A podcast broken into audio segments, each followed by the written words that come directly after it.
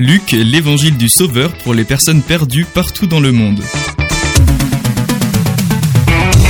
Qu'est-ce qui distingue l'évangile de Luc des trois autres, outre le fait d'avoir une suite? Examinons ensemble les thèmes que Luc met en évidence dans son évangile pour mieux comprendre le rôle unique de Jésus en tant que sauveur de tous les hommes.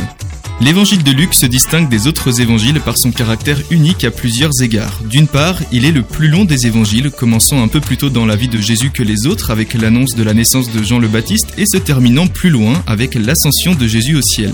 Seul Luc révèle des informations sur l'enfance de Jésus décrivant la visite de sa famille à Jérusalem alors qu'il avait 12 ans dans l'évangile de Luc chapitre 2 versets 41 à 52. De manière encore plus significative, Luc est le seul auteur d'évangile à fournir une suite, c'est le livre des actes. Il poursuit son récit au-delà de la vie, de la mort et de la résurrection de Jésus jusqu'à la naissance et la croissance de l'église primitive.